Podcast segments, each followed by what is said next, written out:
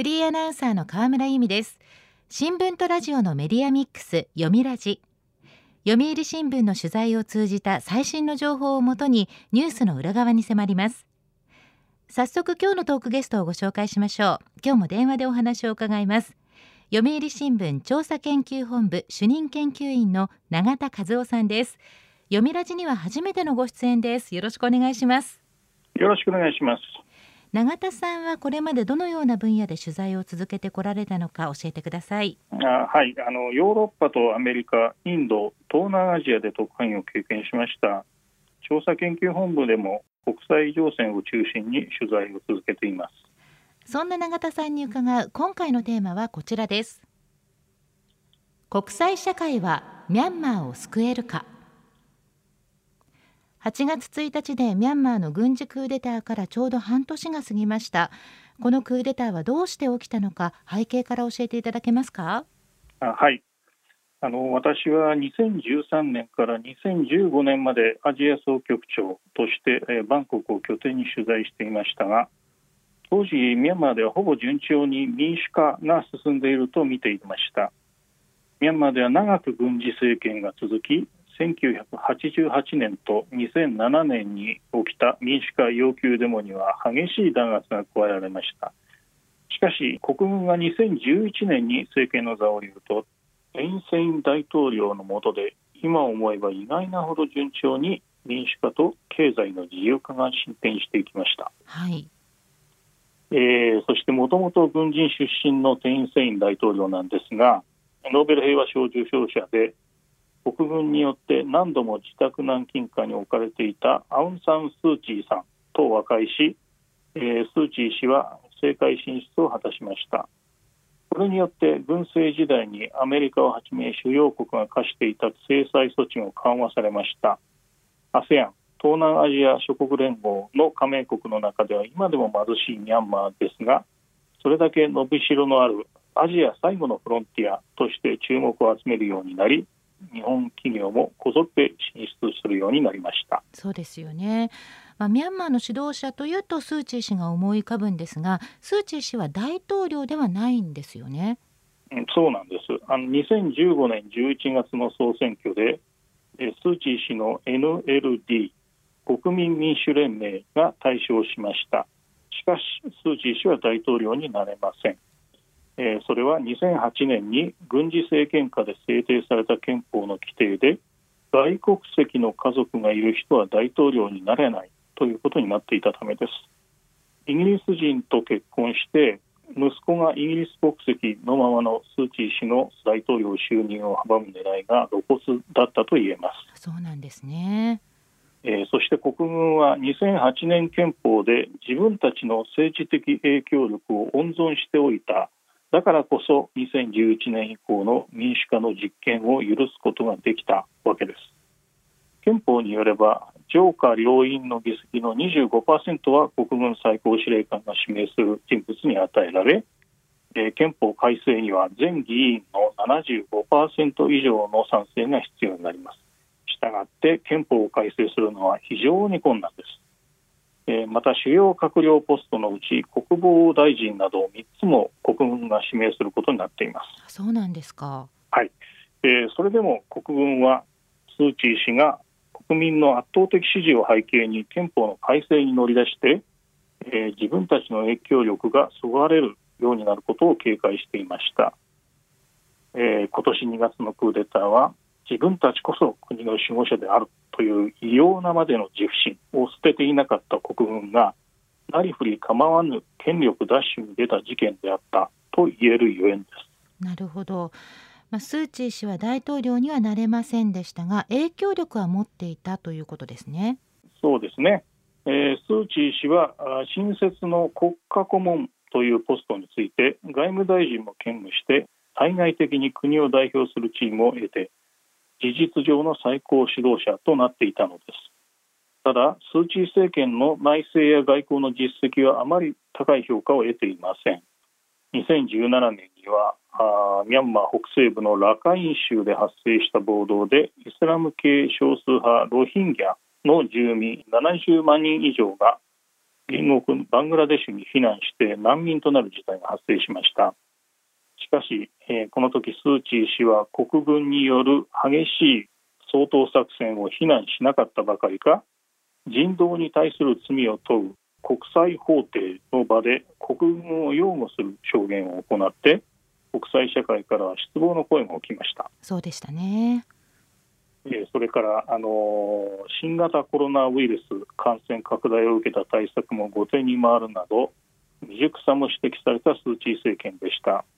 それでも昨年の11月に行われた総選挙では再び圧勝を収め人気の高さを改めて示したのです。スー・チー氏の NLD が476選挙区で396議席を獲得したのに対して国軍系の政党はスー・チー氏派の姿勢に乗じて議席拡大を目論んでいたものの33議席しか取れず大敗となりました。そうなんですね。選挙では NLD に軍配が上がったわけですね。はい。そうなんです、えー、ただ国軍は総選挙の直後から投開票で不正があったと主張して再調査を要求してきました。しかしスー・チー氏側はこの要求を拒み続けました。さてどこかで聞いたことのある話だと思いませんか？いやアメリカのことを思い出してしまいます。そうですね昨年11月のアメリカ大統領選挙で敗れたトランプ氏は選挙に不正があったと選挙直後から叫び始めて、えー、まあいろいろな騒動が起きましたけれどもアメリカでは結局選挙結果が覆ることはなくトランプ氏はホワイトハウスを去っていきました。しかしミャンマー国軍は武力で総選挙の結果を踏みにじってスー・チー氏の政権を排除してしまったのです。そして今年2月1日に軍事クーデターが起こったということですね。そうです、えー、総選挙後初の国会召集日だった2月1日。その日未明のクーデターでスー・チー氏ら NLD 政権の幹部は拘束され国軍は非常事態宣言を発令してミン・アウン・フライン国軍最高司令官をトップとする国家統治評議会が政治を行うと発表しました、はいえー、しかし、えー、国軍の構想は直後から民衆の激しい抵抗運動が起きたために頓挫します。街頭デモだけではなく、えー、医療従事者や公務員銀行員教員空港や公安の職員など幅広い層の労働者が加わった不服従運動つまりあの大規模な職場放棄ですね、えー、そのためにこれがたちまち全国に広がりを見せたために統治機能は麻痺しました。市民によるこういった抵抗運動これは国軍にとっては誤算だったということですか？そうですね。あの国軍は憲法で保持していた自らの影響力を行使して権力を奪還したつもりだったのでしょうがすでに10年間に及ぶ民主化を経験して2度の総選挙で NLD に信任を与えていた国民の抵抗は国軍の予想を上回るものがありました。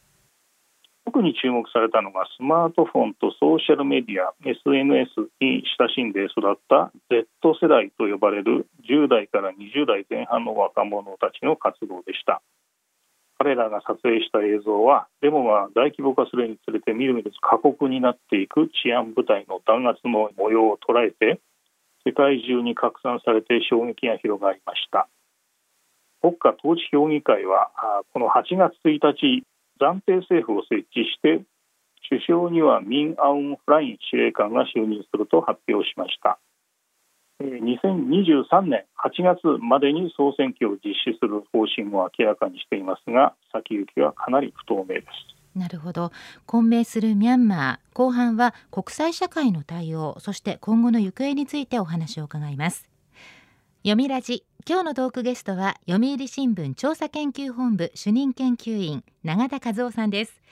テーマは国際社会はミャンマーを救えるか。引き続きよろしくお願いします。はい、よろしくお願いします。さて軍事クーデターから半年。軍はなぜ国民に銃を向けることができるんでしょうか、うん、そうですね。あのミャンマーでは1962年のクーデター以降ほぼ50年続いた軍事政権で文民官僚や政党が弱体化してえー、各省庁も軍人が指導することがいわば当然と思われるようになりました。一方で国軍は1948年の独立以来実に70年以上も絶えず戦い続けている。という世界でも稀な軍隊でもあるのです。そうなんですか、えー、それはですねあのミャンマーの国土は日本のおよそ1.8倍の広さですが政府の実効支配が及ぶのは主に中央の平野部で周辺の山岳地帯は大部分が事実上少数民族勢力の支配下にあるのです。その中には分離独立を唱える勢力もあります国軍は20近い武装勢力と今も実質戦闘状態にあります。ちなみに冒頭から国軍と強調していますがこれは少数民族の武装勢力と区別するためです。少数民族との戦闘が日常化する中でミャンマー国民であっても抵抗する者には発砲や過酷な弾圧がためらわず行われてきたとされています。なるほど。そういった事情があるわけですね。ということはミャンマーにおける民主化のプロセスというのは壁にぶつかっているということでしょうか、えー、はい。スー・チー氏は国軍による支配の正当性に疑問を突きつけ多くの国の軍隊と同様文民統制に従うべきだという主張を堂々と展開して国民の支持を集めてきました。国軍にとっては自分たちの権力の基盤を揺るがす重大な挑戦でした。軍人たちとスー・チー氏の考え方は真っ向からぶつかるものでした。はい、はい。えー、ミャンマーでは2月から3月にかけて各地で見られたような大規模なデモは次第に減っていきましたが経済と社会の混乱は続いています。クーデターに反発する諸外国からの投資や開発援助も滞りがちです。こうした中スー・チー氏の NLD 国民民主連盟を中心とする反国軍勢力は4月に国民統一政府というものを発足させ欧米や日本の議員とオンライン上で交流するなどして選挙で国民の信任を得ている NLD の流れを組む正当な政府であることをアピールしています。そうなんですね。しかしこのままいきますとミャンマーは内戦へと向かってしまうんでしょうか？はい。あいずれそうなる可能性は否定できません。5月には国民統一政府の軍事部門として国民防衛隊というものが設置されました。国軍の弾圧から市民を守る組織だと位置づけられましたがこの防衛隊に参加する市民が少数民族支配地域に行って軍事訓練を受けるなどの動きが注目されています。5月以降になりますと各地で行政組織や国軍への協力者を狙った襲撃や爆弾事件が起きるようになっています。このため国軍はさらに抵抗運動の抑え込みを強めておりまあ、暴力の応酬に懸念が高まっています。ただ国軍対国民防衛隊と少数民族勢力の連合といった明確な図式の内戦に発展するのかどうかはまだ不透明です。周辺のアジアの国々の動きはいかがでしょうか？はい。ミャンマーも加盟する ASEAN は4月24日にジャカルタで特別首脳会議を開いてクーデター後の混乱を収束するための5つの合意で一致しました。5つの点とは1、暴力の即時停止と全関係者の最大限の自制。2関係者間での建設的な対話開始。ASEAN 議長の特使による対話プロセス仲介。4 ASEAN 関係機関を通じた人道支援の実施。5特使によるミャンマー訪問と全関係者との会談です。この5つの点は6月の先進7カ国 G7 首脳会議共同宣言と同じく6月の国連総会決議でも明確な指示が打ち出され国際社会による事態収拾のための出発点と位置づけられています。はい、えー、そして特に注目された ASEAN 議長特使の人選なんですが8月4日になってようやく現在の ASEAN 議長国であるブルネイのエルワン第2外務大臣の就任が発表されましたしかしブルネイも来年の議長国になるカンボジアもともに小国でミャンマー国内の政治に介入することにはあまり積極的でないとされています。えー、伝統的に ASEAN で中心的な役割を果たしてきたインドネシアが議長国になる2023年まで調停は本格化しないのではという見方もあります。そうなんですね。アメリカや中国の対応はいかがでしょうか？はい。えー、インドネシアを中心とする ASEAN の調停が当面注目されます。しかし、アメリカと中国、そしてインドといった大国による一種のバックアップ体制も重要になるでしょう。ミャンマーは中国とインドに挟まれ、古くから中印が影響力を競い合ってきました。特に中国は現代のシルクロードとも言われる巨大経済圏を作り出す一帯一路構想の中でミャンマーでの天然ガス石油パイプライン事業などを重視していますクーデターを機にミャンマーが不安定化する事態は避けたいものと見られています、はい。えー、そしてアメリカは、えー、ミャンマー国軍の幹部や国軍関連企業を標的とする経済制裁を打ち出す一方で政治的軍事的な介入については慎重です。インドの出方も不透明です。えー、そして日本ですが、えー、ミャンマーにとって最大の ODA 政府開発援助の供給国です。ミャンマー国民の対日感情も良いものがあって隣接する中国への不信感が強いのとは対照的です。なるほど。日本政府の対応はいかがでしょうか？日本政府はミャンマー国軍とも最近まで積極的な交流を続けてきました。アメリカやヨーロッパはロヒンギャ難民問題を機に国軍との関係をほぼ断っていますだから日本はミャンマーで対立する国軍とも民主化勢力側とも一定の関係を保ってきた主要国の中でもユニークな存在であると言えます。なるほど、えー、日本政府は ODA の見直しにも言及しながら国軍に事態の改善を促しています。えー、もちろんそれだけで国軍が行動を改めるとは考えにくいでしょうただ日本が築いてきた国軍民主化勢力双方とのユニークな関係を保ちながら時には言うべきことを伝え一方でアメリカや中国 ASEAN と連携して国際社会による調停のタイミングを探っていく。というのが当面日本に期待される役割ではないかと考えています。ミャンマーの動向と国際社会の対応今後も目が離せません。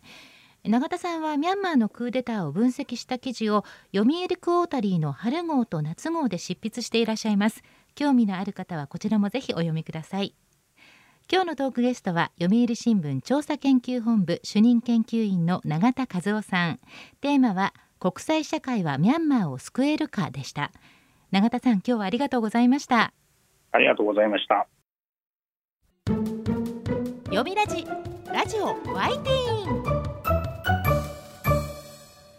ここからはラジオワイティーン。このコーナーは読売中高生新聞の投稿面ワイティーンと連動。10代のリアルな声をお届けします。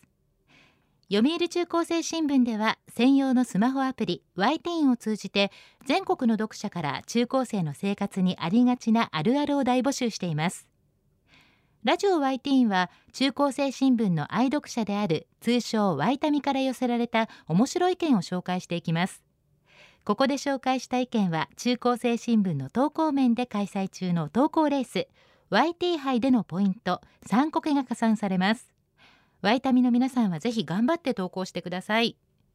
では早速今週のテーマです。テーマはこちら。憧れの職業は？公務員から学校の先生パティシエ YouTuber まで。今時の中高生の憧れの職業は何でしょうか？ではティーンの投稿をチェックしていきましょう。東京都中学1年の女子女帝さんの憧れの職業は？クイズプレイヤー。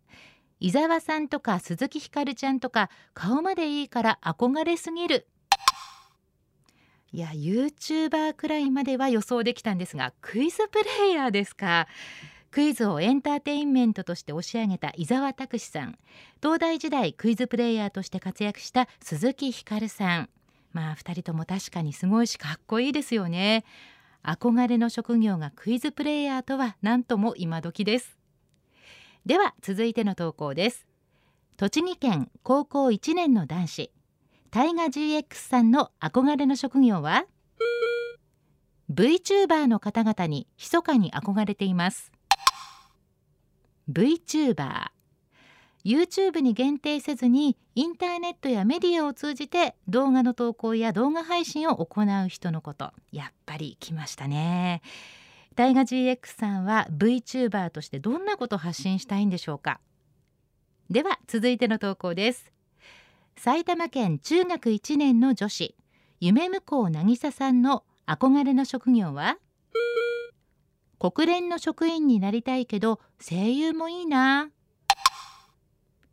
国連の職員と声優、まあ、かなり異なるジャンルなんですけどそれぞれに理由があるんでしょうね。国連の職員は国と国の架け橋になって活躍するお仕事。声優さんだったら声と表現力で勝負。まだまだ中学1年生ですからたくさん迷って考えて理想のお仕事見つけてくださいね。では最後の投稿です。千葉県中学1年の女子ゆいもちさんの憧れの職業は？私の憧れの職業は放射線技師です。ピンポイントで放射線技師？と不思議に思ったんですが理由も書いてくれました。なぜなら小5の頃に手首を折ってしまってたくさんの放射線技師の方々に助けられたからです。一目惚れってやつですね。と。なるほど。そうなんですね。とっても頼もしくってかっこよく見えたんでしょうね。経験や体験から生まれた憧れの職業素敵です。憧れの職業他にも看護師脳科学者漫画家大学教授バックパッカー警察官探偵といろんな投稿がありました。中高生の皆さんにとって可能性は無限大。応援しています。ラジオ YT テーマは憧れの職業は？でした。読売中高生新聞は社会の最新トレンドを学べるニュース記事から受験に役立つ学習情報など10代の心を刺激するコンテンツ満載です。詳しくは読売中高生新聞のホームページやツイッター、インスタグラムをご覧ください。来週のテーマは私の節約術です。ラジオ YT 来週もお楽しみに。週刊ニュースラジオ読みラジお別れの時間です。今日はミャンマーのクーデターについて解説していただきました。来週のトークゲストは読売新聞調査研究本部主任研究員大内咲さん。テーマはアメリカの人権外交の行方です。どうぞお聞きください。読みラジまた来週。